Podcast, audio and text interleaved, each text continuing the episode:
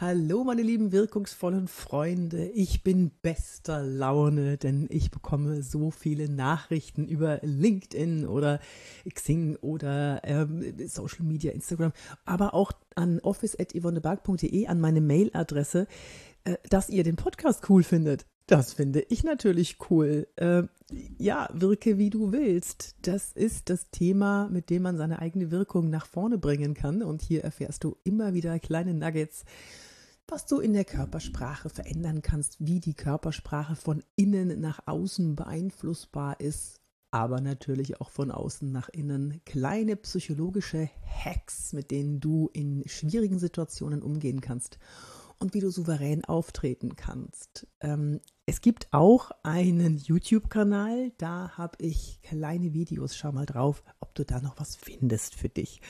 Und heute, ich war beim Paper Wings Podcast eingeladen. Ich dachte so, okay, warte, hm, mal reinhören.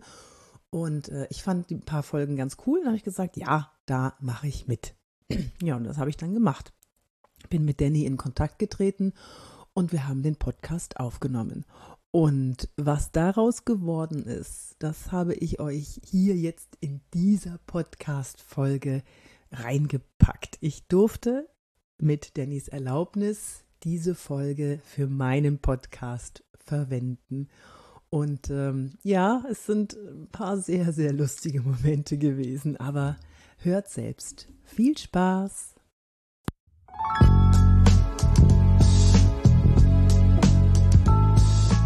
Herzlich willkommen zum Paper Wings Podcast, dem Interview-Podcast mit Danny Herzog-Braune. Danny hilft Führungskräften wirksamer zu führen, als Führungskräftetrainer, Visualisierungsexperte und Sparingspartner. Wie soll der andere sich fühlen, wenn er aus dem Gespräch rausgeht? Ich äh, halte dem, dem, ihr, ihm den Spiegel vor und dann weiß äh, die Person sofort, was ich meine mit, das wirkt so und so. Es gibt äh, Führungskräfte, die sagen, meine Mitarbeiter würden durch, für mich durchs Feuer laufen. Und die haben sich das über Jahre erarbeitet. Wenn ich mir meiner Stärken nicht bewusst bin, ja, wie soll ich denn dann meinen Status verteidigen? Und Größe assoziieren wir automatisch mit Erfolg. Herzlich willkommen, liebe Zuhörerinnen und Zuhörer, zu einer neuen Paperwings Podcast Folge.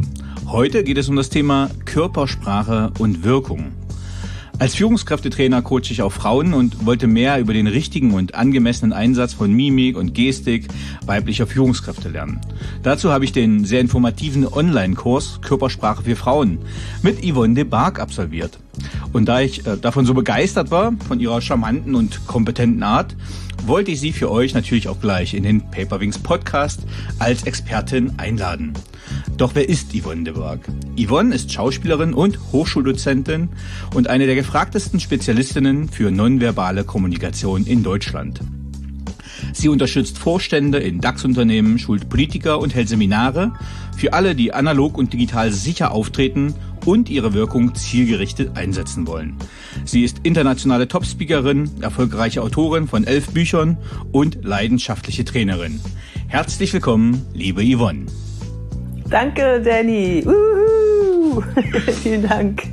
Wie würdest du dich vorstellen und wie bist du der Mensch geworden, der du heute bist? Wie ich mich vorstellen würde, ähm, genauso wie du es gemacht hast. ich würde mich genauso vorstellen, weil das ist genau das, was ich mache, was ich jetzt seit ähm, seit einem Jahr natürlich intensiv vor der Kamera mache. Digitales Auftreten ist ein Riesenthema und äh, es geht auch nicht mehr weg. das haben wir jetzt davon. So, äh, wir sind jetzt vor diese Kamera gefesselt und müssen schauen, dass wir da auch wirken können. Und zwar, dass wir das, was wir analog können, dass wir das auch digital ins Digitale transferieren können. Gerade als Führungskraft, dass wir Nähe herstellen können zu unseren Mitarbeitern, dass wir ähm, ja, dass die Distanz nicht so nicht so groß wahrgenommen wird. Und das habe ich vorher gemacht im analogen Bereich, zehn Jahre lang auftreten, vor Menschen sprechen, äh, Verbindung herstellen, Vertrauen aufbauen. Das kann man alles sehr schön mit Körpersprache. Und ich war 28 Jahre vor der Kamera. Ich habe in gefühlt allem gespielt, was es so gibt, außer Tatort und Bergdoktor. Das sind, glaube ich, die einzigen so gefühlt, wo ich nicht mitgespielt habe.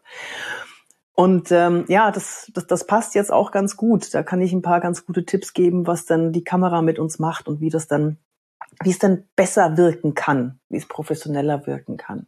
So. Ja, so würde ich mich vorstellen. Was war die zweite Frage? Habe ich schon vergessen. Du musst bei mir aufpassen. Ich bin die, die ein, äh, die One-Question-Woman. Ich kann immer nur eine Frage beantworten. Die zweite vergesse ich dann. Was war die zweite Frage? Ja, also die Frage war ja, wie bist du der Mensch geworden, der du heute bist? Du hast ganz kurz gesagt über Schauspielerei und wie bist du quasi äh, ja zu, Trainerin und Coachin geworden, gerade für dieses Thema, was ja also so brandaktuell ist. Ja, das hat sich dann irgendwann ergeben, weil ich ein Buch geschrieben habe. Das heißt, ich wurde mehr oder weniger äh, liebevoll genötigt von einem Verlag, der hat äh, gesagt, so, du hast jetzt schon, ich glaube, da hatte ich gerade vier Bücher geschrieben, du hast jetzt vier Bücher geschrieben, wir finden das toll, wie du schreibst, aber wir hätten gerne was Fachliches äh, in Richtung Körpersprache. Und dann habe ich gesagt, nee, kann ich nicht, mache ich nicht. Das war vor vielen Jahren. Ne? Ich habe inzwischen elf Bücher geschrieben. Und das war jetzt dann das fünfte. Und ich habe gesagt, ich kann das nicht. Und die haben dann aber, dieser Verlag hat dann gesagt, doch, doch, du kannst das, weil du bist ja Schauspielerin und du kennst dich mit Körpersprache aus und du kennst dich mit Wirkung aus. Wie kann man etwas bewirken, indem man mich, indem man sich so oder so verhält? Und äh, ja, dann habe ich mich so ein bisschen geziert ach nein, ich kann das nicht. Und die haben dann gesagt, äh, du kannst das schon, weil du schreibst so schön RTLig, da versteht jeder, was du, was du meinst. ich so, äh, was? Gut. Und dann habe ich, ähm, dann habe ich das Buch geschrieben, habe im Zuge dessen ein Rhetorikseminar, an einem Rhetorikseminar teilgenommen, um dann noch ein bisschen mehr Input zu bekommen. Und äh, der Rhetoriktrainer Michael Ehlers war das, äh, der hat gesagt, wenn du nicht auf die Bühne gehst und den Leuten das beibringst, was du da kannst. Und mein Pfund ist, dass ich als mit meinem Schauspiel-Background kann ich natürlich die Sachen zeigen, wie jemand wirkt. Ich mache denen dann nach. Ich äh, halte dem, äh, de, ihr, ihm den Spiegel vor und dann weiß äh, die Person sofort, was ich meine mit, das wirkt so und so. Ja, und so fing das dann an. Und so bin ich auf die Bühne gegangen und äh, als Speaker, aber eben auch als Trainer. Also ich bin, bin nicht der Meinung, dass man, wenn man Speaker ist, kann man kein Trainer sein oder kein Coach, sondern ich mache beides gerne und äh, es läuft. Mach, ich mache das super gerne. Jetzt hast du schon äh, die ersten Sachen gesagt, die ich ganz spannend finde. Und zwar, wenn wir uns Führungskräfte anschauen, es geht um Auftreten, es geht um mhm. Appealing, Appearing, also wie wirklich, wie scheinig. Und wenn ich jetzt an deinen LinkedIn-Kurs äh, denke, ich sag mal jetzt, du stehst in einem Dress da, in einem Kostüm, in einem, du bist eigentlich ein Bild, aber du erwächst durch wie du dich gibst, wie du lächelst, wie du schaust, äh, wandelst du dich gleich in ganz viele Gestalten. Also du hast dein blaue Bluse an, du hast die langen schwarzen Haare, aber du wirkst ganz schnell ganz anders. In den Situationen, mhm. da merkt man, oh, Körpersprache, Mimik, Gestik macht so viel aus. Ja. Ähm, was glaubst du, wie sollte eine Führungskraft im Durchschnitt in einer alltäglichen Situation wirken? Oder wie sollte sie nicht wirken? Ja, das kommt darauf an, was die Führungskraft erreichen möchte. Das kommt immer darauf an, möchte sie durchsetzungsstark wirken in der Situation, da gibt es solche Situationen, oder möchte sie nahbar wirken, ähm, zum Beispiel bei, bei Feedback-Gesprächen, wo der andere ja auch die Hosen runterlassen muss. Ne? Also das kommt ganz drauf an. Und das finde ich so faszinierend, dass wenn man sich darauf einlässt und wenn man sich das Ziel bewusst macht, das man erreichen möchte, dann kann man seine Wirkung steuern. Äh, Danny, ich muss eins, ich muss einen kleinen Ausflug machen in die Authentizität. Gerne. Ähm, es, es klingt jetzt vielleicht so, als, als würde ich sagen, ja, ihr müsst alle Schauspieler werden und dann, dann erreicht ihr alles, was ihr wollt, dann könnt ihr eure Wirkung kanalisieren. Das meine ich gar nicht. Wenn, wenn ein Schauspieler gut ist, dann spielt er nicht etwas, er gibt nicht vor, etwas zu sein, sondern er ist in der Situation. Er ist mit seinen Gefühlen in der Situation, er ist mit seinen Zielen in der Situation und das überträgt sich dann durch die Körpersprache. Wenn du dir im Fernsehen irgendwas anschaust, du erkennst, ob ein Schauspieler es wirklich lebt oder ob er es, ob er so tut. Ist da das dieses Method Acting? Ist das dieses Method Acting? Hat das was damit zu tun? Ach, nicht wirklich. Okay. Also ich, ich, du, Danny, ich habe dreieinhalb Jahre Soap gespielt. Da bist du nicht mehr mit Method Acting, Method, okay. Method, Method Acting dabei. Okay. Ähm, da lernst du, das war die beste Schule für mich. Das wird in der Filmbranche immer ein bisschen abgetan. Ähm, ich habe auch mit Bud Spencer gedreht, Kinofilme und so weiter. Also ich habe ich hab Edgar Wallace gedreht, die neuen übrigens, ne? nicht, nicht die ganz alten. äh, ich habe äh, Primetime-Serie gespielt, ich habe ähm, alles Mögliche gemacht. Nur das, was mich am weitesten gebracht hat, auch in Bezug auf Business, ist äh, das von einer Situation in die nächste umzuschalten. Du hast als Führungskraft bist du getrieben von Terminen. Ja. Da hast du mit dem zu tun. Das ist diese Persönlichkeitsstruktur. Das ist, der kann das besonders gut und du weißt genau, wie du ihn packen musst. Und dann kommst du sofort, hast vielleicht gerade mal fünf Minuten Zeit und musst sofort in die nächste Situation und musst den anderen da abholen oder du musst was präsentieren oder du musst verhandeln.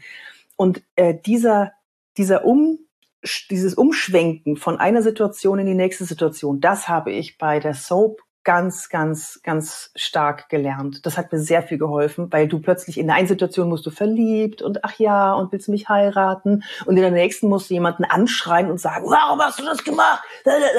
So, das heißt, äh, dieses Umswitchen, das ist ganz wichtig. Und das funktioniert nur, nicht nur in der Schauspielerei, das funktioniert im Business genauso. Das funktioniert nur, wenn du dir vorher mal für eine Minute klar machst, was will ich denn erreichen in der Situation? Wie soll der andere sich fühlen, wenn er aus dem Gespräch rausgeht? Und das ist noch wichtiger als, als Körpersprache, eine Geste einzustudieren oder eine Kopfhaltung einzustudieren. Oder wie stehe ich gerade und nehme Raum ein, so wirklich durchsetzungsstark. Ähm, das ist ein bisschen was anderes, weil das transportiert sich die innere Haltung. Das ist, das ist noch viel wichtiger, sich darüber klar zu machen. Die evolutionäre Trigger zu kennen, ist auch wichtig. Evolutionäre Trigger sind zum Beispiel, wenn du dich klein machst, weniger Raum einnimmst. Und Frauen neigen ja dazu, äh, sich ein bisschen weniger Raum zu nehmen. Mhm. Das, äh, das, das schulst du bestimmt auch. Das, das, das ist so. Das, manche sagen, das ist aus der Evolution so. Wir haben es nicht nötig gehabt, uns groß zu machen und Raum einzunehmen ähm, und wollen nicht anecken und deswegen machen wir uns klein keinen Raum einnehmen, zeigt sich in der Körpersprache so, dass wir die Flügelchen rannehmen, also die, die, die Ellbogen nehmen wir an den Körper ran. Äh, manche zeigen, lassen sogar die Fußspitzen zueinander zeigen. Das, ähm, das wirkt dann auch sofort unsicher. Das sind so evolutionäre Trigger, die funktionieren, die, die, die wirken auf jeden gleich. Ja.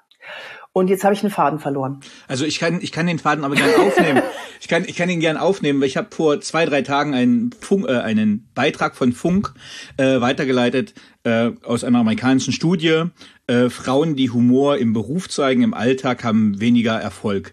Und ich habe den Post. Äh, Ist das so? gemäß dieser Studie, die hat dann ein bisschen Diskussionen ausgelöst natürlich, das war auch das, ja, das Ziel. glaube ich. Ähm, mhm. Aber ich habe mir tatsächlich gedacht, in dem Moment, also in Ergänzung zu deinem Kurs, den ich gemacht habe, den ich mir angeschaut habe, äh, zu diesem Punkt, dass ich das Gefühl habe, der, der Grad für Frauen ist extrem schmal. Also, ja, ähm, das stimmt ich, ich nehme mal, ich, also ich bin ja sozialisiert worden in meiner Führung äh, durch die Bundeswehr. Da haben wir ganz schnell gelernt, okay, also du musst halt, du bist 18 Jahre alt, führst Leute, sie sind 22, haben teilweise viel mehr Berufserfahrung, sind, äh, ja, für uns ist das jetzt alles jung, aber damals waren das natürlich ältere, gestandenere Leute. Ähm, und du musstest durch überzeugendes Auftreten halt 60 Mann führen. Ne? Also die gucken halt auf jede Schwäche etc. Und dort hat man so ein bisschen mhm. Auftreten und Gestik gelernt. Das passt natürlich nicht übertragen auf den wirtschaftlichen Kontext. Aber wenn ich mir oh, das bei... Weiß nicht.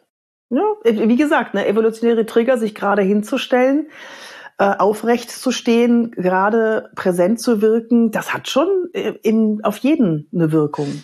Ne? Ich sag mal so, ich, ich ergänze um das lautstarke Führen, das Führen durch Stimme, was einfach durch, so. äh, durch, durch einfach. Stillgestanden. Ja, genau. Ne? Das hat ja aber äh, Hintergründe, was, weil du ja mehr Raum hast, du hast ja dann 10, 15 Meter manchmal zu deinen Leuten gehabt, einfach damit du alle sehen kannst, etc. Ähm, mhm. Worauf ich hinaus will, ist, selbst wenn das äh, Männer im beruflichen Alltag machen, ist das alles noch toleriert oder wird das wahrgenommen äh, und ist auch gut. Aber der Grad gefühlt zwischen wann wird eine Frau laut, wann wird sie dominanter, äh, dann wird sie gleich äh, herrschsüchtiger. Also ich habe das Gefühl, ein Mann hat eine größere Bandbreite an möglichen Verhaltensweisen im Auftreten, als es eine Frau ist. Das eine, wenn du jetzt äh, dich freuen würdest, mich zu sehen und du würdest mich herzlich umarmen, dann könnte jemand, der das äh, uns nicht gut kennt, sagen, oh, die ist aber offenherzig. Und dann kommt vielleicht schon ähm, ein Gerücht auf, ich weiß es nicht. Ähm, mhm. Wenn du wiederum sehr distanziert bist, dann heißt es na Sonne Zicke. Also das, mhm, was genau. weiblichen Führungskräften oder äh, Mitarbeitern zugeschrieben wird, der Grad ist einfach, glaube ich, schmaler, wie man sich verhalten kann. Aber da kannst du mir auch ja, gerne deine Erfahrung spiegeln. Hm? Ja, da habe ich einen tollen Tipp. Das mit dem Humor, hm, was du vorhin gesagt hast in der Studie, das kann ich so nur bedingt nachvollziehen, weil ähm, ich habe, ich, ich bilde mir ein, dass ich ein bisschen Humor habe und ich spiele den auch aus. Aber ich weiß auch, was ich kann. Ich weiß, was für eine Erfahrung ich habe. Und der Humor, den ich rauslasse, der ist on top. Verstehst du, was ich meine? Mhm. Äh, das ist nicht, dass ich durch den Humor, durch Witzchen mir eine Mauer aufbaue. So, ich will nicht so viel rauslassen, ich will jetzt ankommen, ich will, dass die anderen lachen, ich will, dass sie sich wohlfühlen, sondern äh, das, das ist ein anderer Humor. Und äh, ich glaube, dass das mit diesem Humor zeigen, das weiß ich aber nicht, ist, äh, ist wahrscheinlich gemeint dieses viele Lächeln. Wenn eine Frau viel lächelt, Dauerlächeln. Ich meine jetzt dieses Hi, ja, mhm. hi Danny, na, was wie war dein Wochenende? äh, das wirkt unterwürfig. Mhm. Es gibt so ein äh, Finde ich ja, auch. Oder ja, ja, fast schon dümmlich. Ist, äh, ist so ein Statusverhalten. In der Schauspielerei gibt es ja Produzenten, Regisseure, Schauspieler. Nehmen wir mal die drei die alle drei auf eine Riesenparty eingeladen werden. Also diese drei Kategorien. Schauspieler, mhm. Produzenten, Regisseure. Männlich wie weiblich oder Und ist es jetzt nur aufs Männliche bezogen? Männlich wie weiblich, okay. Ähm, ja, also Du sollst dich senden, ich will es nee, nur wissen, genau. Ja, ja, ja, ne, es ist gut, dass wir das klarstellen. Wir nehmen jetzt alle. Mhm, wir nehmen männlich, okay. weiblich, divers. Mhm. Alle. So. Und jetzt rate mal, wer am meisten lächelt? Schauspieler, Produzenten oder Regisseure auf dieser Party? Schauspieler hätte ich jetzt behauptet. Warum? Jetzt sage ich was Böses, das meine ich gar nicht so, weil sie vielleicht in der Hierarchie weiter unten stehen. Das ist exakt richtig. Ganz genau. Die, die am dem tiefsten Status innehaben, die lächeln am meisten.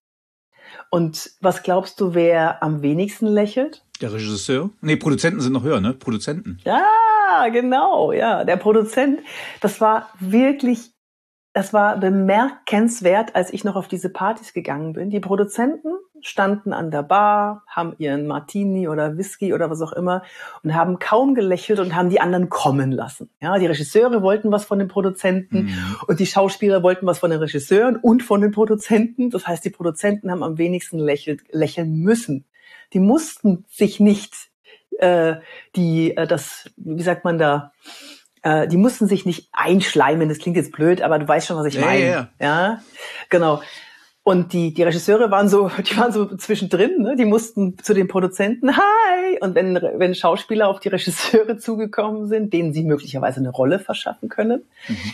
dann mussten sie nicht so viel lächeln. Und die, die rumgelaufen sind und ganze Zeit gegrinst haben wie Honigkuchenpferd und strahlen und Begeisterung. Ja, hi, hello, hi, ach, schön, dass du da bist, hi. So. Und das, das ist ein Zeichen von Tiefstatus. Das ist nicht respektierlich gemeint. Das ist, das ist so. Das kann jeder überall beobachten. Und deswegen sage ich Frauen immer, ja? Das erinnert mich gerade an eine Szene aus König der Löwen, weißt du, diese drei Hyänen, die daneben Scar sind und die niedrigste quasi. ja, ja, ja, ja. Das, das, das Bild hatte ich gerade vom Kopf, als du das so beschrieben hast. Entschuldige. Das ist ja, das ist ja ein geiler Vergleich. Ja, genau. Ja, genau. Und ähm, was ich Frauen immer rate, ist, dass sie sich ihres, ihrer Erfahrung bewusst sind, ihrer Stärken bewusst sind. Das ist so ein uraltes Ding und wird zu Tode trainiert und geschult. Aber warum? Weil es stimmt. Wenn ich mir meiner Stärken nicht bewusst bin, ja, wie soll ich denn dann meinen Status verteidigen? Geht doch gar nicht. Und ähm, ich, hab, ich, ich rate den Frauen immer, dass sie sich vorher das, das bewusst machen, was sind meine Stärken, was kann ich gut, Wo, wofür finden mich andere gut? Nicht nur ich mich selber, sondern was sagen andere über mich? Die, ähm, wenn ich jetzt Petra wäre, die Petra ist so toll, weil das ist so eine Übung, die mache ich immer im Coaching. Da muss derjenige sich mal überlegen, diejenige sich überlegen, äh, was, was sagen denn die anderen über mich? Und damit dann in die Situation gehen.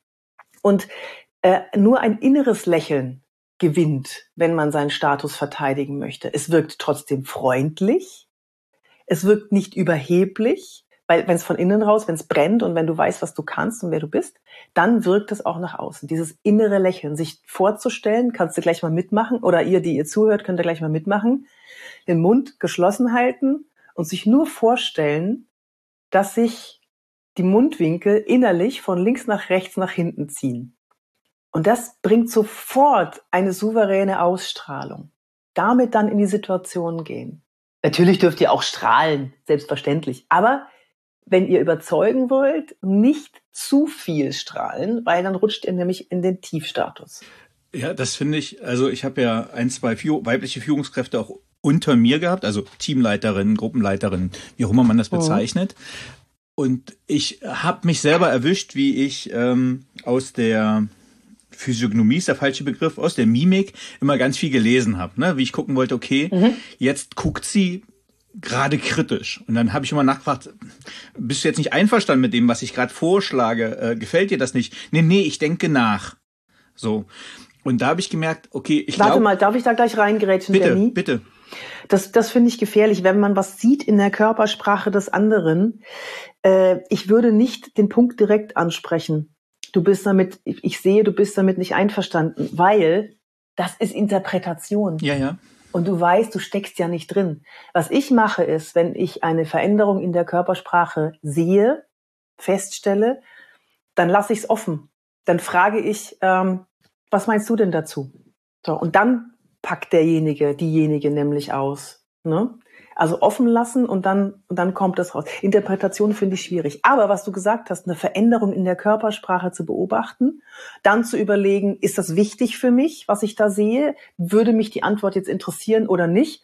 Und ganz ehrlich, ey, Danny, zu 80 Prozent interessiert uns nicht, was der andere denkt, sondern wir wollen einfach unsere, unsere Inhalte an, äh, anbringen. Also es ist so meine Erfahrung ne, aus den Seminaren, die, da sagen die Leute, naja, es ist, hätte mich jetzt auch gar nicht interessiert, was der andere denkt. Aber wenn es interessiert, dann äh, auf die Veränderung der Körpersprache achten und äh, eine offene Frage stellen. Ja, du hast recht. Ich nehme das nur, also ich versuche ja auch na, wenn man jetzt Führung auf Augenhöhe betrachtet. Also mhm. ich bin jetzt in einem in, nicht ein Mitarbeitergespräch, aber zum Beispiel, ich möchte eine Marketingstrategie besprechen mit der Marketingleiterin, mit XY. Und ich habe eine Idee und möchte auch Feedback. So, und wenn ich jetzt sage nicht, äh, ich entscheide, ich habe kein Problem mit zu sagen, ich entscheide, bitte umsetzen, sondern ich habe eine übergeordnete Sicht und ich möchte jetzt jemanden abholen, mitnehmen. Und ich sage, das mhm. sind meine Gedanken, was denkst du, was hast du für Einwände? Und mhm. jemand, ich bin ein sehr dominanter Typus von meiner Persönlichkeitsstruktur her und äh, ich übergehe schnell Leute, aber in bestimmten Sachen möchte ich sie ja nicht übergehen, sondern ich möchte sie abholen und mitnehmen. Und wenn mhm. man dann einen sehr hohen Redeanteil hat, in einem Meeting zum Beispiel, versuche ich natürlich introvertierte, zurückgezogenere Leute aktivieren, mhm. zum Sprechen zu bringen.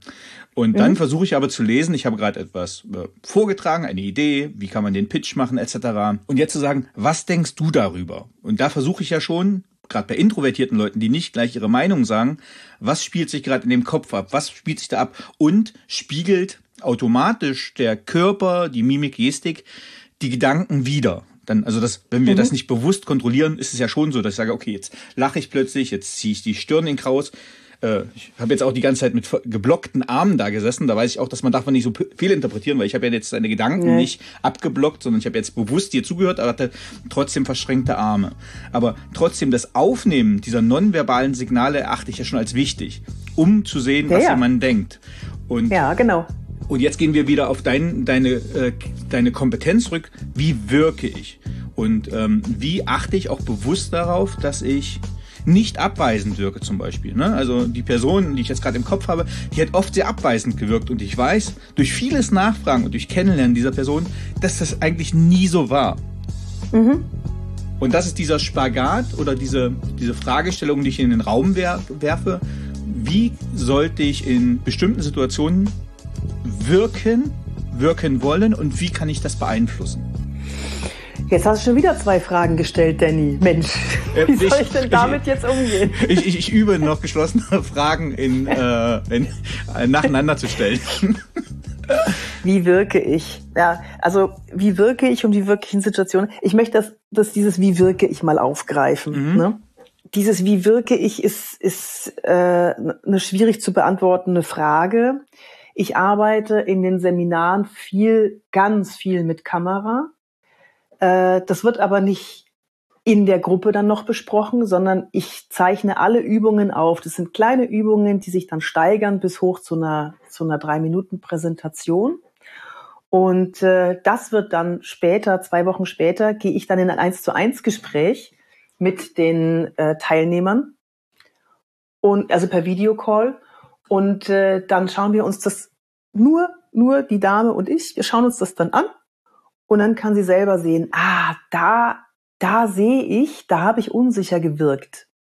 So, und dann arbeiten wir dran, warum hast du da unsicher gewirkt? Können wir da vielleicht an der Haltung arbeiten? Woran hat's gelegen? Und bei dem, dann sagt sie zum Beispiel, viele sagen, ey, ich habe mich so unsicher gefühlt, äh, aber das sieht man ja gar nicht. Das ist wieder die andere, die andere Seite. Ne? Und nur durch dieses Aufnehmen, durch Arbeiten mit Videos, Kamera sieht man sich selbst. Wenn ich zum Beispiel, ich, ich weiß, wie ich bei 28 Jahre vor der Kamera, ne, ich, ich habe mir alles angeschaut von mir, ich weiß, wie was wirkt mhm. bei mir. Mhm. Ne? Und ähm, ich, ich glaube sogar, dass ich manchmal in äh, Trainings oder Vorträgen, da gibt es einen Moment, wo ich loslasse wo ich mich nicht mehr kontrolliere, wo ich die Emotion nehme und die Emotion rauslasse. Sei es, wenn, wenn jemand mich verbal attackiert zum Beispiel, mhm. dann halte ich kurz inne, schaue den an und je nach Situation natürlich sage ich, das hat mich aber jetzt verletzt. Pause, mhm. Pause, Pause, Pause. Meistens sagen die, ja, das, äh, das habe ich aber nicht so gemeint. Aber trotzdem ist es mir dann wichtig, auch mal meine also die Yvonne, die ich bin, in meinem innersten Kern, mhm. der auch mal Raum zu geben und mhm. authentisch zu wirken und nicht die ganze Zeit die Kontrolle zu behalten, wie wirke ich so oder so. Und damit, mit diesem, mit diesem Wechsel zwischen ich weiß, wie ich wirke und ich lasse es jetzt mal so, wie es ist, ich lasse das jetzt mal raus, äh, damit habe ich sehr, sehr gute Erfahrungen gemacht, gerade als Frau Männern gegenüber. Ich habe ja auch Führungskräfte in Fünfergruppen, die ich schule es ist schon spannend, ne? Testosteron im Raum, das par excellence äh, und sich da durchzusetzen als Frau. Ja, da, da musst du schon genau wissen, was du was du kannst. Dann kommt es noch auf die Nationalität an, dann kommt es noch äh, auf viele andere Faktoren an. Aber ähm, diese Mischung macht's, finde ich. Also das, da hast du gerade noch einen spannenden Punkt gesagt, äh, äh, die, der interkulturelle Kontext. Denn als du vorhin mal so äh, lächelnd höher und schneller gesprochen hast, wo ich gesagt habe, naja, das klingt jetzt ein bisschen dümmlich, aber wenn ich mit meinen weiblichen amerikanischen Kommilitonen telefoniere, äh, dann klinge ich wie die. Dann klinge ich wie bei Sex in the City wie eine der Darstellerinnen, äh, weil ich automatisch meine äh, Sprechgeschwindigkeit im Englischen erhöhe. Ich habe automatisch ja. ein Lächeln im Gesicht. Äh, nicht nur, weil ich mich freue, mit denen zu sprechen, aber diese, diese amerikanische Hi, how are you? Oh, good to see you. Genau, genau. Und ich, äh, ich, äh, ich mache auch so Business-Englisch-Coaching mit weiblichen Führungskräften und dann spreche ich genau so wie du. Und dann denke ich mir, äh, pff, irgendwie hat mir gerade meine, mich meiner Testikel beraubt. Ähm, aber das ist natürlich ein Kontext. äh, das ist natürlich so ein Kontext, wo sich das schnell ändert. Ne? Äh, und äh, Warte mal, ich glaube, wir sind jetzt abgedriftet. Ähm, ich habe es äh, hoffentlich sauber umschrieben. Ich will damit sagen, die stimmliche Hast Veränderung, du?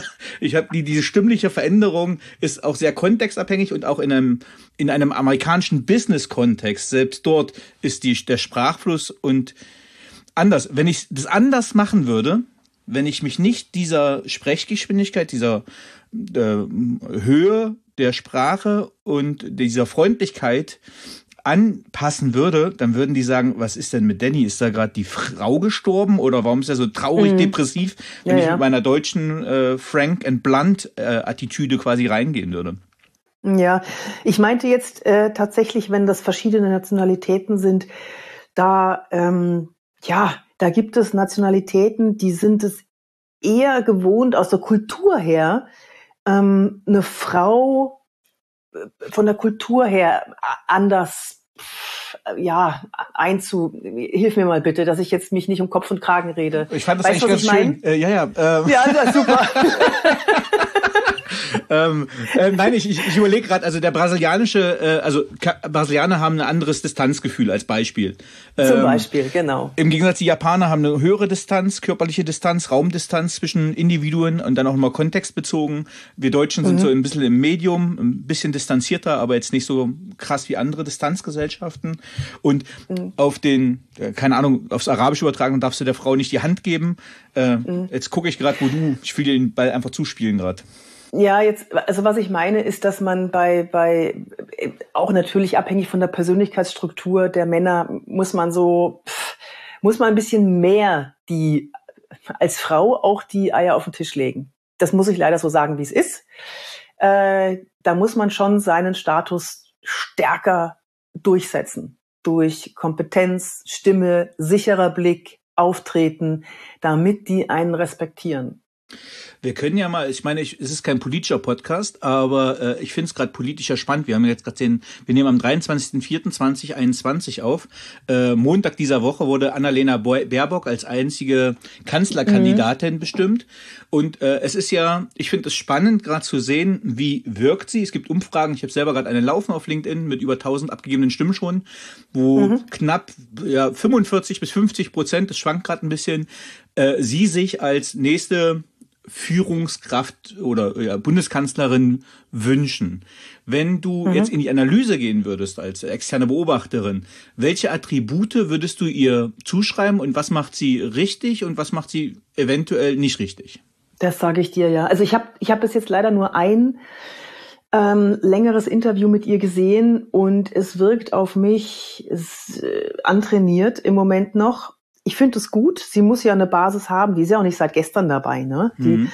die hat ein gutes Fundament.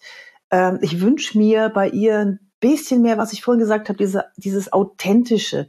Das, was man von Frau Merkel manchmal in lockeren Runden, mhm. dieses, dieses nicht, ich bin jetzt Bundeskanzlerin bei Frau Merkel, dieses nicht, ich muss jetzt funktionieren, mhm. sondern das, das Menschliche. Ich will auch ein ich will einen Mensch haben mhm. vor mir und ich will, äh, wir kaufen nicht von Folien, die in der Präsentation gezeigt werden, wir kaufen von Menschen, mhm. ja, und wir bauen Vertrauen zu Menschen auf und nicht zu äh, Produkten oder Folien oder äh, oder Argumenten. Dazu bauen wir kein Vertrauen auf. Das, das, das weißt du genauso gut wie ich und das wisst ihr alle.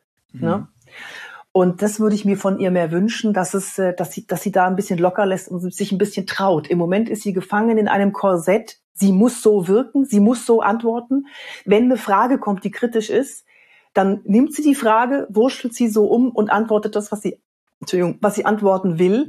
Das ist auch alles richtig so. Das macht sie auch alles sehr, sehr gut. Und manchmal wünsche ich mir ein bisschen mehr Mensch dahinter. Na, schauen wir mal, wie sich es weiterentwickelt, weil die äh, wird ja nicht das letzte, die letzten paar Interviews gewesen sein in den nächsten Wochen. Ich bin gespannt, wie es sich weiterentwickelt. Ja, weil, und aber da sind wir genau trotzdem ja bei der bei der Frage, ähm, wie viel Weiblichkeit kann ich als Führungskraft zulassen? Und mit Weiblichkeit meine ich in dem Sinne ähm, weibliche Attribute oder Attribute, die man eher den weiblichen zuschreibt. Also wenn man sich Gesellschaften anguckt, man sagt zum Beispiel, dass die skandinavischen Gesellschaften ähm, eher weiblich sind, orientiert an den Werten, die die haben. Ne? Also soziale mhm. Werte, Gemeinschaftswerte, die sind in den Gesellschaften viel stärker ausgeprägt als zum Beispiel in arabischen. Und deswegen wird es auch höher wertgeschätzt. Was glaubst du, wie viel Weiblichkeit, wie viel weibliche Werte darf man ausleben, um zur Mutti der Nation oh. zu werden? Boah, das ist, ach, jetzt äh, auf, auf Sie bezogen. Ich würde es jetzt, äh, ja, auf, auf, auf Sie zum ich, Beispiel bezogen. Also, weil ich, ich, ich glaube, es ist ja ein Ich würde eher generell. Okay, mach. Ja, ne, ich, weil das ist, weil das ist ein spezieller Fall. Ne? Okay. Ne? Sich auf, äh, auf diesen Posten zu bewerben, ist ein spezieller Fall. Generell, wie viel, wie viel Weiblichkeit darf ich zeigen? Ich kenne eine Dame in einer extrem hohen Führungsposition, die ist, die hat hohe Schuhe an, und hat entweder oben ist relativ weiblich mhm. von der Kleidung her oder hat äh, einen Rock oder hat eine knallenge Hose an. Äh, da wird natürlich auch gelästert, mhm. ja. Aber die hat's einfach drauf. Mhm. So. Und das ist das Wichtigste. Sich da durchzusetzen mit Kompetenz. Das ist das Wichtigste. Nicht mit um sich beißen, aber mit einer Kompetenz. Und mein erster Vortrag, den ich hatte, überhaupt, da habe ich gedacht, oh, jetzt habe ich so viele Frauen im Publikum, da ziehe ich mir jetzt mal auch äh, äh, Sneaker an, Jeans und eine Bluse mhm. und habe mir Haare zum Zopf gemacht und habe gedacht, so, ich bin ja eine von euch. Ne? Mhm. Wir fühlen uns hier wohl und so weiter. Ey, Danny, der ist so nach hinten losgegangen. Dann habe ich mit einem Profi gesprochen, der hat gesagt, ja, was hattest du denn an? Dann habe ich das beschrieben hat er gesagt, so, nächstes Mal hohe Schuhe oder zumindest halbhohe Schuhe, Haare offen, schön geschminkt, gerade Haltung. Ne? Und dann zeigst du mal, dass, dass du das auch vertreten kannst. Das hat super funktioniert. Super. Das heißt, weißt du übrigens, dass äh, äh ich habe noch ein, eine, mhm. eine ganz interessante Studie für die, für die Damen. Angeblich bei Videokonferenzen äh, wirken Frauen nicht so präsent und werden häufiger übergangen als im analogen Meeting. Das ist eine krasse Studie und daran arbeite ich, dass sich das ändert, dass die Frauen sich besser präsentieren vor der Kamera, dass sie professioneller wirken und äh, das ist mit Ton, Licht, Haltung, Körpersprache vor der Kamera, äh, wie man sitzt, wie man sich gibt. Das ist, das hat alles damit zu tun ich finde das wichtig. Also dass diese Studie fand ich dramatisch und das sollte, die, diese Studie müssen wir widerlegen. Also ich finde das äh, interessant in dem Punkt, dass ich mich tatsächlich auch überrascht, denn ich habe das Gefühl, dass durch ähm, Zoom-Meetings ist eine eine Gleichberechtigung stattfindet, einfach der, der Sichtbarkeit wegen. Also wenn ich jetzt mich an große Konferenztische erinnere, die ja oft sehr hierarchiegestaffelt sind, ne, keine Ahnung, der CEO sitzt vorne am Tisch, dann links der CFO oder eine CEO und jetzt mal. Die ganzen CCs, ja. Die ganzen, das ganze C-Level sitzt erstmal vorne und äh, ähm, ja, wenn Frauen weiter hinter, äh, Frauen sind dann zurückhaltender, äh, nehmen sich zurück, äh, sind ruhiger. Ich arbeite jetzt einfach mal mit Stereotypen und Klischees. Und jetzt hätte ich aber gedacht, dass gerade in einem Zoom-Meeting oder in, wir haben hier einfach das Board voll, den Bildschirm voll mit kleinen Kacheln und Wänden, dass alle mhm. ja gleich präsent sind aufgrund der räumlichen mhm. Anordnung. Tja. Laut dieser Studie ja nicht, ne? Das soll wohl was mit Stimme zu tun haben. Und also stimmt, äh, da die, kann man die Frequenzhöhen, ne? Die werden gefiltert, das habe ich gehört. Hm? Da, ja, ja, ja, genau. Und da kann man dagegen arbeiten mit einem Mikrofon. Ich arbeite nur mit einem Lavalier-Mikrofon, was nah an meinem Mund ist und was immer den gleichen Abstand hat, was einen satten, klaren Klang gibt, damit ich bin am besten zu hören in einem Zoom-Meeting. An mir kommt keiner vorbei. Ich arbeite mit Kontrastfarben, wie du siehst hier. Ne? Ich komme gerade aus einer Schulung raus zu Boost Your Digital Performance und habe blau an. Ne? Ich habe nicht weiß an vor einer weißen Wand, weil sonst sieht man nur meinen Kopf hin und her wackeln. Ich habe nicht schwarz an, weil ich dadurch auch ja ein bisschen unsichtbarer werde, weil das Schwarz eine schwarze Masse ergibt. Die Webcam saugt das Licht aus Schwarz raus. Also ich habe eine äh, Kontrastfarbe an zum Hintergrund, wo man meine Konturen gut erkennt, wo man so, wo ich sofort präsent wirke. Es sind so Kleinigkeiten. Äh, oder ich habe zum Beispiel ein Licht, was mir ein schönes Licht in die Augen macht. Guck mal, was mir ein schönes Licht in die Augen macht. Ähm, damit ich sofort Verbindung aufbauen kann, präsent wirken kann. Und ich arbeite natürlich mit dem Blick in die Kamera, beziehungsweise nah an die Kamera, damit der andere sofort das Gefühl hat, dass äh, er wahrgenommen wird von mir. Das sind so kleine Tricks. Und wenn das alle Frauen umsetzen würden, dann würde die Studie mal ganz anders aussehen. so. Äh, ja, ich habe also ich, äh, was du gerade gesagt hast, ich glaube ich habe es gestern gelesen, das war tatsächlich interessant, dass das gerade bei ich glaube, es war auch Zoom als Produkt, dass also man es gibt ja sowieso die Studien, dass wenn Frauen äh, sich erregen oder lauter werden, dass die Stimme höher wird und Männer ja, das Ja, das stimmt. Und dass Männer nicht mehr respektieren und tatsächlich auch nicht mehr hören. Also die filtern das dann einfach schon in einer Vorstufe raus. Ähm, und jetzt auf die ja, Corona-Digitalzeit übertragen, dass tatsächlich aufgrund einer Programmierung, die gar nicht benachteiligend intendiert war, ähm, aber Zoom bestimmte Frequenzen von Frauen filtert, ja. die dann noch stärker nicht mehr wahrgenommen werden von ja. Männern und das dann untergehen. Ja, ja genau. Genau, das ist dieses metallische, äh, dieses, dieser digitale Sound, den man nur aus Videokonferenzen kennt. Du hast jetzt hier ein tolles Mikrofon, was wo, wo, du, wo du per se schon eine schöne satte Stimme hast. Ähm, dieses Mikrofon, das ich benutze, das ist auch der gleiche Sound wie wie ich nutze bei Videokonferenzen. Ich glaube, der ist ganz gut und es äh, wenn ich jetzt umschalten würde, ich weiß nicht, ob das hier geht, kann ich hier umschalten? Nee, kann ich nicht ähm, dann würde man diesen, diesen kratzigen Ton, diesen, nee, kann ich nicht umschalten. Ah, schade. Ja, hätte ich euch gerne gezeigt jetzt, wie das klingt, wenn ich mein Mikrofon mal umgeswitcht hätte. Aber der, ihr kennt das alle. Ich muss das, ich kann es mhm. auch beschreiben. Wir leiden unter und, genau. Die, die Distanz ist ganz klar zu hören und die oberen Frequenzen sind dann, werden dann abgeschnitten. Und deswegen kann es gut sein, dass die Frauen nicht mehr präsent wirken. Deswegen ist dieses externe Mikrofon so wichtig für Frauen. Genau, dann hau doch mal jetzt einfach mal ganz schnell noch die Tipps raus. Äh, was würdest du jetzt sagen? Ähm, worauf müssen Frauen in einem Videokonferenzmeeting achten, wenn sie wahrgenommen werden wollen und präsent wirken wollen? Also, kommt zu mir in Gruppentraining, Fünfergruppen. Dann, dann schauen wir uns die individuelle Wirkung mal an und können das dann ein bisschen polieren, wenn ihr wollt. Aber so die wichtigsten Sachen sind, muss aber individuell auch betrachtet werden, ist Ton, Hintergrund, Licht, Sitzen, Position im Bild, Augenhöhe. Augenhöhe haben die meisten Probleme, die wirklich zu finden, weil es sich einfach gruselig anfühlt, wenn die Kamera plötzlich so hoch ist. Ähm, der Kamerawinkel ist auch entscheidend. Das sind alles so Sachen.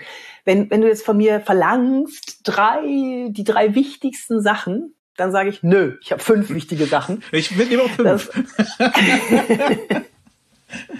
also, um, um richtig, guck mal, wirklich auf dich präsent?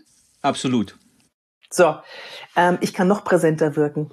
Pass mal auf. Ich habe jetzt, ich sitze nämlich auf dem Stuhl und du siehst das hier. Beschreib mal bitte den Hörern, was du hier siehst. Also, ähm, ich beschreibe mal ganz kurz das Bild. Äh, ich soll Sie beschreiben. Ja, jetzt sag, Sie erzähl dir nicht, dass ich einen Kopfhörer aufhab, weil ich arbeite immer ohne Kopfhörer. Kopfhörer verwischen das Bild von dir. Also keine Kopfhörer bitte aufsetzen im Videokonferenz. Oh, ich meinte das hier. Äh, meinte du hast gerade Schultern. Denn, nee, achso, du meinst hier. den Drachensessel.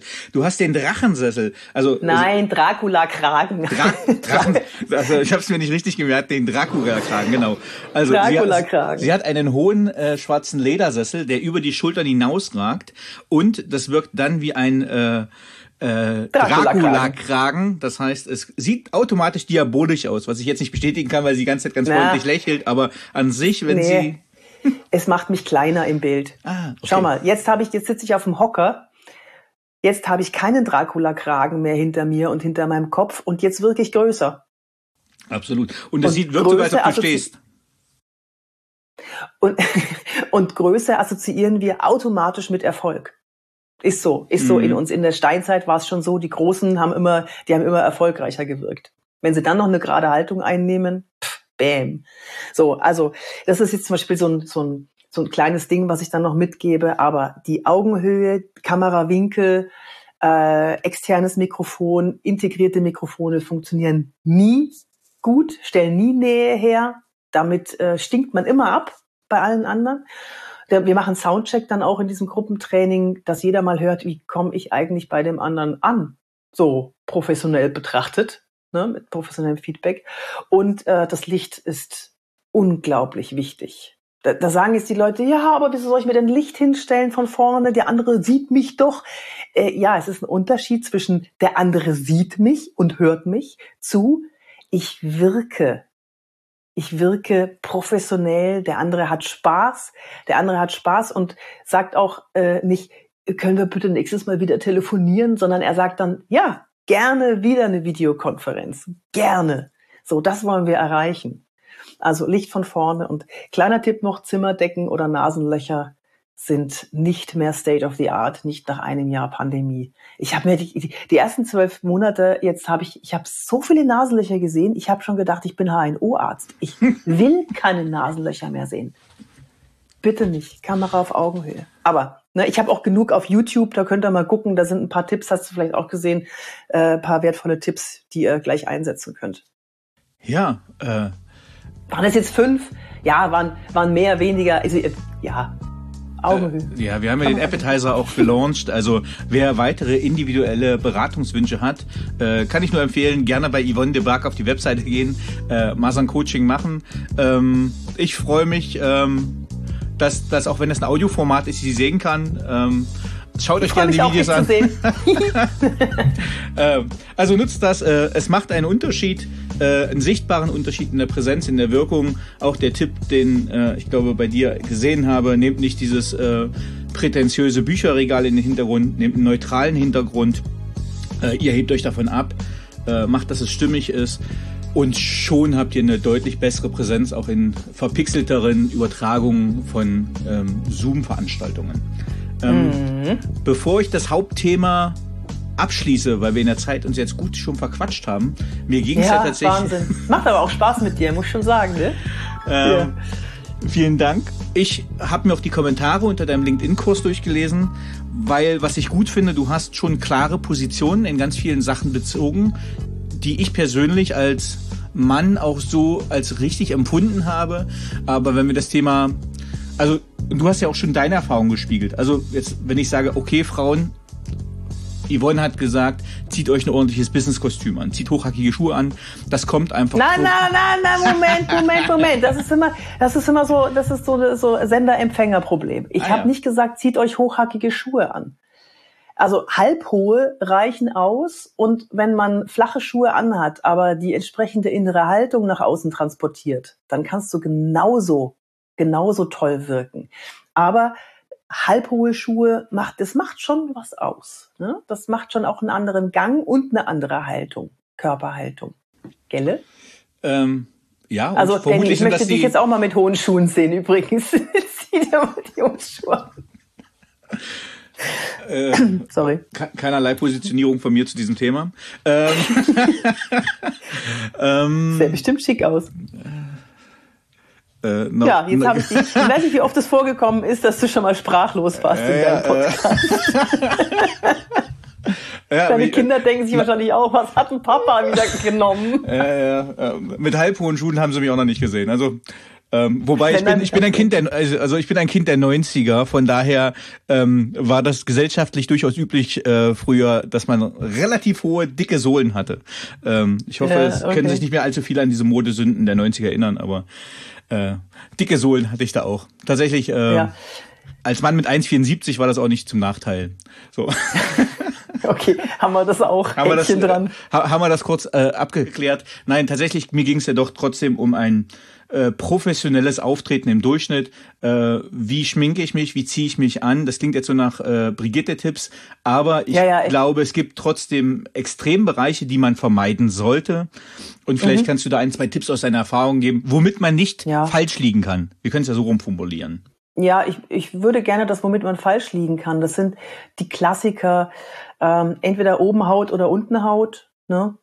Ähm, ich finde, der, der Rock muss ja definitiv bis zum Knie gehen und nicht eine Handbreit drüber enden, das ist klar. Dann ähm, habe ich jetzt aus meinen vielen Coachings mitgenommen und ja, ich gebe das jetzt einfach mal ungefiltert weiter. Äh, wenn eine Frau mit einer Rüschenbluse kommt, so, weißt du, diese, diese Rüschen hier vorne, mm. die so ein bisschen blumig, so, auch, blusig, ja, ja. Hm. ja, so blusig, blumig, genau. Die haben immer Probleme, sich durchzusetzen. Und wenn die sich was, was nicht Rüschiges anziehen, die wirken sofort präsenter und, und tatsächlich auch kompetenter. So schön diese Rüschenblusen auch sein mögen, sie passen nur nicht immer, wenn man sich durchsetzen muss. Ist, komm, wenn man die richtige Persönlichkeit dazu hat, kann man auch mit der Rüschenbluse. Ja. Aber also, wenn du mich jetzt fragst, Rüschenbluse, ja oder nein, würde ich sagen, um sicher zu gehen, erstmal nicht. Ähm, und was, was waren, was ist noch so? Naja. Schminke zum ja, Beispiel Make-up? Ja. Die, die einen mögen es, die anderen nicht.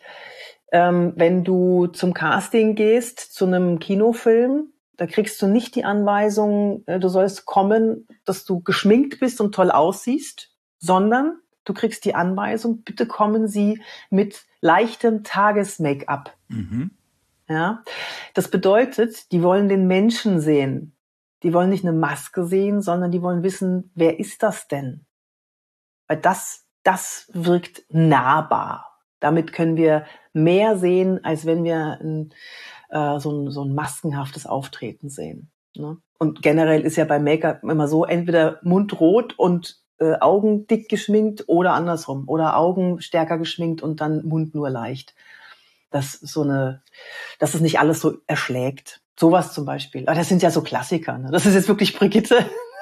Aber äh, ja, ich wusste das irgendwann, wusste ich auch nicht. Haben wir das dann auch angelesen. Ich hab, äh, bin auch in der Knigge-Akademie, gebe da Schulungen und da habe ich natürlich auch noch viel von den anderen gelernt.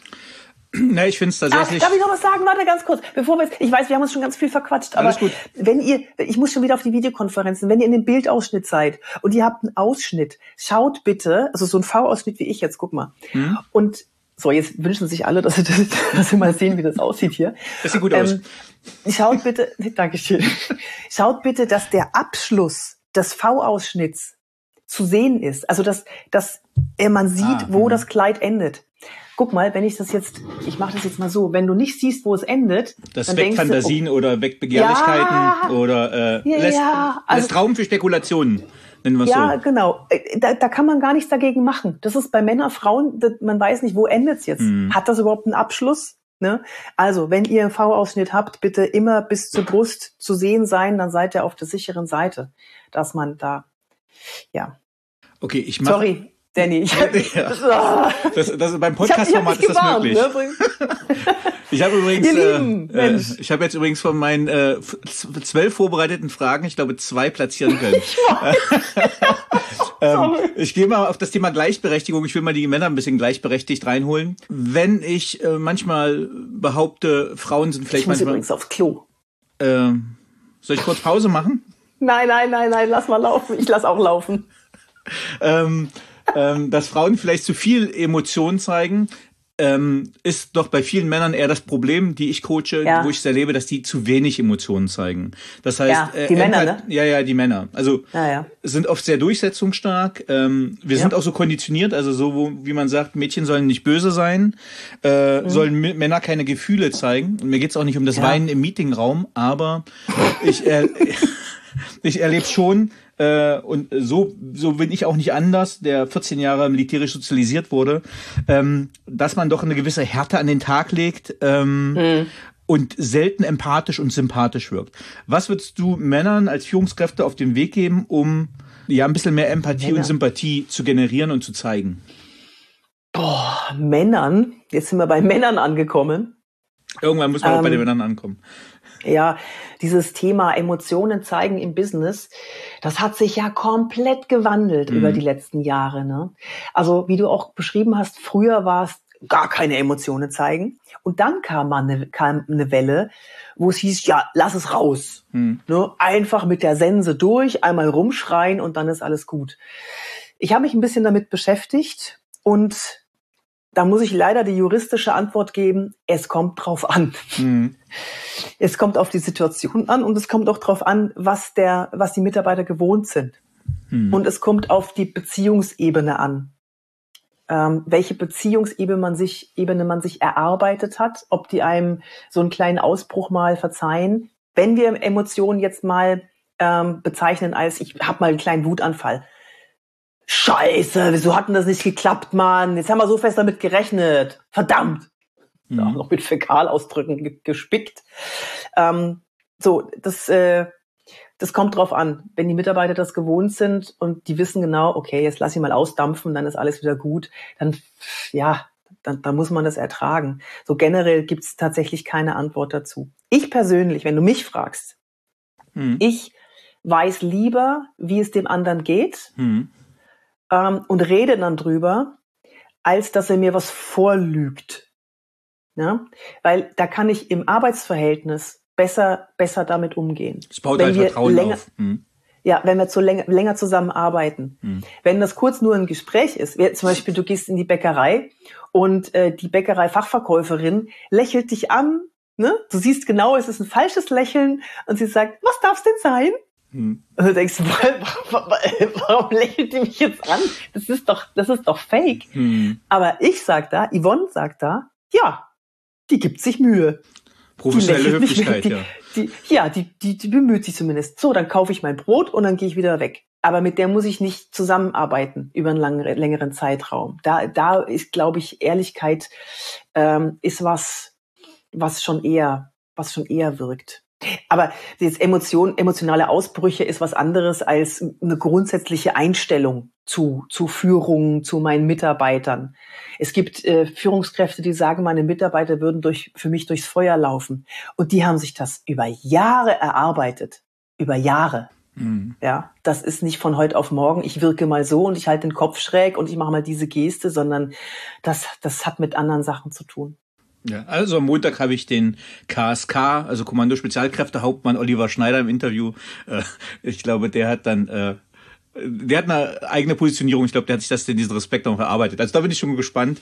Äh, und ich glaube, da gibt es zu bestimmten Themen auch eine andere klare Kante, ähm, was Empathie und Emotionen im Business betrifft. ähm, okay, vielen, vielen, vielen lieben Dank, Yvonne, äh, für den Einblick einmal, ähm, wie wirke ich, wie wirke ich vor der Kamera, wie sollte ich wirken, was sind so ein paar Grundregeln, die ich beachten sollte, wie kann ich mich ja besser positionieren und wirken äh, als Frau wie auch als Mann. Jetzt hätte ich noch ähm, ein, zwei persönliche Fragen. Ähm, okay. Welchen, welchen Fehler hättest du im Beruf gerne nicht gemacht? Oh. Äh, äh, nächste Frage. Ähm, auf welche berufliche? äh, welchen Fehler ich nicht gemacht hätte. Oder was hättest du gerne vorher gewusst? Das, das klingt da nicht ganz so äh, kritisch. Ja. Ähm, ich habe, ich, ich bin äh, ganz schön reingefallen mal mit der, ähm, als ich, als ich äh, einen, einen Mitarbeit, Mitarbeitenden oder eine, eine, einen Mitarbeiterin gesucht hatte, da war ich nicht versiert genug und habe gedacht, ich höre auf mein Bauchgefühl, mhm. weil alle immer sagen, ja, der Bauch hat schon längst entschieden. Mhm. Habe aber die äh, faktischen Parameter nicht richtig mit einbezogen. Mhm. Ne? Äh, und da bin ich auf die Schnauze gefallen und habe sehr viel Zeit investiert in ähm, jemand, wir haben nicht zusammengepasst. Mhm. Das, da hätte ich gerne wünsch dir was, mehr, mehr, mehr Erfahrung gehabt, worauf ich da hören muss oder worauf es da ankommt. Das, das, da habe ich mich echt geärgert, weil da ist auch, war auch Geld, Zeit, natürlich weiß, kann jeder nachvollziehen. Ne? Das ist blöd, wenn man jemanden einarbeitet und stellt dann nach ein paar Wochen fest, das, äh, äh, ja, du bist ja nur am Feuer löschen die ganze Zeit. Ja, also, also das, das wäre das Einzige. Ja, man, man, investiert 90 Minuten in einen Einstellungsprozess und dann zwei Jahre in einen Ausstellungsprozess, ne? Äh, über, überspitzt gesagt. Äh, also ja, äh, deswegen äh, well invested time, äh, wenn man äh, bei Einstellung von Mitarbeitern äh, genau schaut, auch Hard Facts können relevant sein. Ähm, mhm. Warte mal, da muss ich noch was dazu sagen. Die, diese, diese, ähm, diese mitarbeitende Person, die ich da fehleingestellt hatte, ich weiß nicht, ob man das so sagen kann, das soll auch nicht despektierlich klingen, manchmal passt man einfach ja, ich nicht zusammen. Sagen, manchmal passt es nicht. Hm? Genau, manchmal passt es nicht. Und ähm, da bin ich auf die Show reingefallen die Show, die diese Person im Einstellungsgespräch abgezogen hat, die hat auf gleiche Wellenlänge gemacht, die hat mich abgeholt, die hat, die war richtig gut, diese Person. Und da habe ich gedacht, boah, besser kann ich es nicht treffen. Und es war aber eine Mogelpackung. So, sich, Hast du einen Schauspieler eingestellt? Ja, so ungefähr. Ich als Körpersprache-Expertin ja. habe mich da, ja, habe mich da be beschauspielern lassen. Vielleicht ärgert mich das auch so. vom Profi, okay, vom Profi. sorry, nächste Frage. Ähm, auf welche berufliche Leistung bist du besonders stolz? Oh, ja. Ich bin darauf stolz, dass ich letztes, also viel, man muss sich ja immer irgendwas ausdenken, worauf man stolz ist, damit man das auch nach außen transportiert, so eine gewisse äh, Selbstsicherheit. Aber so richtig stolz bin ich drauf, dass ich letztes Jahr, als die Pandemie dann ähm, Fahrt aufgenommen hat, dass ich mein, mein komplettes Business umgestellt habe und jetzt wirklich viel arbeite. Ich habe das, was ich 28 Jahre vor der Kamera gemacht habe, mit dem verheiratet, was ich als Trainerin Körpersprache, Auftreten, Wirkung gemacht habe, dass ich das in diesen in diesen Bildausschnitt transferieren konnte und ich habe und und ich kriege Gänsehaut, wenn äh, jetzt am Montag hatte ich ein Unternehmen, da, da hat einer am Schluss gesagt, das war das beste Seminar, das ich seit zehn Jahren hatte. Und er kriegt Gänsehaut. Also der muss mir schon gar nichts mehr bezahlen. Wenn das jemand am Ende eines Trainings sagt, dann sage ich, ich gebe dir dein Geld zurück. Das hat mir mehr gebracht, was du jetzt gesagt hast. Ja, als Coach hat man ein schönes Feedback, wahrscheinlich besser als als äh, Schauspieler, wo du vor der Kamera stehst und vielleicht eine Kritik dann in der Süddeutschen irgendwann liest. Aber wenn du das unmittelbare Feedback ja. als Trainer oder Coach kriegst, wo sich einfach jemand freut und du hast ihm geholfen, ja, dann ist genau. das schon viel wert. Ne? Ja, genau. Eine, eine Autogrammkarte zu unterschreiben, habe ich nie verstanden, warum jemand an einer, an einer Unterschrift interessiert ist. Ich gebe ihm ja nicht also gefühlt für mich gebe ich ihm ja nichts, aber er hat das Gefühl, ich gebe ihm was, aber, aber ich krieg nichts. Ich, ja, du hast recht. Also wenn man das Feedback bekommt, dass man jemandem was ge gebracht hat, geholfen hat, sein Leben verändert hat, in welche Richtung auch immer, ähm, das ist schon was anderes als Autogrammkarten zu unterschreiben. Ist schon schön. Welche Fähigkeit beziehungsweise Fertigkeit möchtest du gerne haben, die du noch nicht hast? Ich würde gerne, also wenn ich, ja, ich würde gerne Gedanken lesen können, ein- und abschalten. du nix oder? Ich habe ich hab, äh, den, den, den, Kopf geschüttelt bei ähm, du willst Gedanken lesen können und als du gesagt hast abschalten, habe ich genickt so. Also äh, ich, ich genau. ähm, ja, äh, ja äh, ich wollte das nicht kommentieren, was du gesagt hast, sondern ich habe nur äh, nonverbal meine äh, meine Eigenstellung dazu äh, feedbacken wollen. Ja. Also so, wenn ich mir unsicher bin, was der andere jetzt denkt in einem wichtigen Gespräch, das wäre schon, das wäre schon cool. Und da muss ich auch noch mal diese die die Körpersprache-Experten, die sagen, ich kann dich lesen, das geht nur bis zu einem gewissen Grad. Aber wirklich im Menschen drin kann man nicht stecken. Das geht nicht. Es, gibt Leute, die sind da sehr gut drin, aber wirklich die Gedanken zu erkennen, die Gedanken zu erkennen, was er denkt, ob er abgeneigt ist oder zugewandt, das erkennt man. Aber was wirklich dahinter steckt, Nee. Äh, das Problem, was ich dabei sehe, ähm, ist, dass ich vielleicht manchmal den äh, schneller zurückziehe von dem, was ich eigentlich vorhabe. Soll heißen, wenn ich, äh, es gibt ja diese Mimikresonanz, das heißt, wenn ich dir was sage und ich sehe schon, ja. oh, du verziehst das Gesicht, äh, du bist nicht einverstanden, dann führe ich meinen Gedanken gar nicht weiter aus. Ja, genau. Welches Buch hat dich am meisten geprägt bzw. dein Leben beeinflusst? Ja, das äh, setzt du das in die in die Show Notes? Kann ich machen. Ja, das ist mein eigenes. Ah, ich habe elf Bücher geschrieben, eins von meinen elf. Nein, Mann, ähm, was mich tatsächlich, was mein Leben verändert hat, war ähm, die Four Agreements oder vier Versprechen. Mir fällt nämlich der, der, der Autor nicht ein.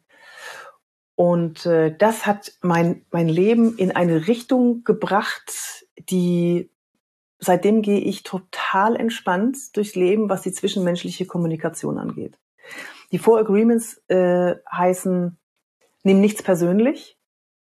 Damit mhm. habe ich jede Situation entspannt, weil ich mir nie mehr mhm. Gedanken gemacht habe, ob das jetzt mich betrifft, was ich falsch gemacht habe, ähm, ja und so weiter. Und äh, ein anderes Versprechen oder so ein Agreement ist, äh, stelle keine Vermutungen an. Das bremst nur. Wir vermuten und interpretieren die ganze Zeit und das mache ich nicht mehr, sondern ich verifiziere ob ich richtig liege oder nicht, im Gespräch oder wenn es nicht wichtig ist, dann eben nicht. Das andere ist, tratsche nicht, also äh, kein Gossip, gib, äh, gib keine Sachen einfach ungefiltert weiter. Finde ich auch ganz wichtig, weil damit kann man viel, viel Missverst viele Missverständnisse hervorrufen, viel Unrecht auch tun, wenn man was ungefiltert weitergibt. Ähm, mhm. Oder sogar gefiltert, im psychologisch gesprochen eher gefiltert. Und ähm, das letzte ist, gib immer dein Bestes. Da habe ich zu knabbern gehabt dran. Ich habe das nie verstanden. Äh, ich kann doch nicht jeden Tag mein Bestes geben. Dann bin ich doch platt. Bis ich verstanden habe, dass wenn ich mal durchhänge einen Tag und platt bin, dann ist das im Moment mein Bestes. Nur die Einstellung, mm, ja, ja, mein super. Bestes zu geben und da ent zu entscheiden, okay, weiter geht's jetzt nicht. Das ist jetzt 100 Prozent. Das ist das Wichtige gewesen, daran zu verstehen. Also Four Agreements kann ich euch nur raten. Ich habe. Äh, das fängt ein bisschen ähm, esoterisch an, nicht erschrecken. Ne? Wenn ihr das hört oder lest, es fängt ein bisschen esoterisch an, aber nehmt das raus, was ihr für euch gebrauchen könnt. Gerade für Frauen ist es wichtig. Ne? Nicht persönlich nehmen und keine Vermutungen anstellen, damit läuft man leichter durchs Leben. Ja, ähm, nicht weil ja, nicht weil ich jetzt allklug wirken will. Ich habe das im Nachhinein gegoogelt. Also ich will dich jetzt nicht korrigieren, sondern ich will es einfach ergänzen. Äh, äh, hier ja, steht, ja. es ist bei äh, Don Miguel Ruiz. Genau. Das ist mein Spanisch nicht so gut. Ähm, aber ich habe es bei Amazon schnell nachgeschlagen. Also ähm, wer diesem Tipp nachkommen möchte, ich werde es machen. Es liegt schon bei mir im Warenkorb. Ähm, The Four Agreements von Don Miguel Juez. Und ich setze auch mhm. in die Show Notes. Okay. Wie gesagt, nicht, nicht zu, äh, dieses Esoterische am Anfang nicht zu ernst nehmen. Also schon ernst nehmen, aber hört es euch ganz an. Ja, danke, Danny. Wer waren die drei Menschen, die den größten Einfluss auf deine berufliche Entwicklung hatten? Ja, das war der Michael Ehlers damals mit dem äh, der Rhetoriktrainer. Der war auch eine Zeit lang mein Mentor, weil wenn du reinrutschst in eine neue, eine neue Branche, dann brauchst du jemanden, der auf den du zurückgreifen kannst, der dir, der dir Ratschläge gibt, der dir Unterstützung gibt. Ja, das war der, der mir jetzt einfällt. Dann, naja, das, ist, das kann ich auch nur einen nennen. Kannst du. Alles gut. Okay. Ähm, ja, ich habe ein, meine Schauspielkarriere hat angefangen durch Horst Wendland, der die Loriot-Filme, die Otto-Filme, die Karl-May-Filme, Winnetou-Filme, Edgar Wallace produziert hat. Der hat mich damals entdeckt ähm, und äh, ja, der hat auch mein, mein Leben beeinflusst. Und den hätte ich nicht kennengelernt, weil ich, wenn ich nicht mit Otto Walkes auf einer Veranstaltung gequatscht hätte und der mich ihm dann vorgestellt hätte. Naja, so Verkettung. Okay, jetzt bin ich neidisch, du hast es geschafft. Ähm, was möchtest du am Ende deines Lebens von dir sagen können, erreicht zu haben? Dass ich mein Leben genutzt habe, dass ich das Leben gelebt habe und nicht das Leben mich. Sehr schön. Hast du ein Lebensmotto? Und wenn ja, wie lautet es? Ja, dieses Englisch habe ich mal irgendwo gehört. Ich kann leider die Quelle nicht nennen. Äh, ich habe es zu meinem gemacht. Das heißt, don't train your smile, train your heart. Oh, danach kann nichts mehr kommen. Liebe Yvonne de Barg, vielen, vielen lieben Dank äh, für dieses nette und kurzweilige Interview. Ja, danke dir auch. Viele liebe Grüße an euch. Tschüss. So, liebe Zuhörerinnen und Zuhörer, ich hoffe, Ihnen hat dieser Podcast gefallen. Wenn er Ihnen gefallen hat, hinterlassen Sie gerne ein Abo, eine positive Bewertung und empfehlen Sie diesen Podcast weiter. Bleiben Sie gesund. Mit besten Grüßen, Ihr Danny Herzog Braune.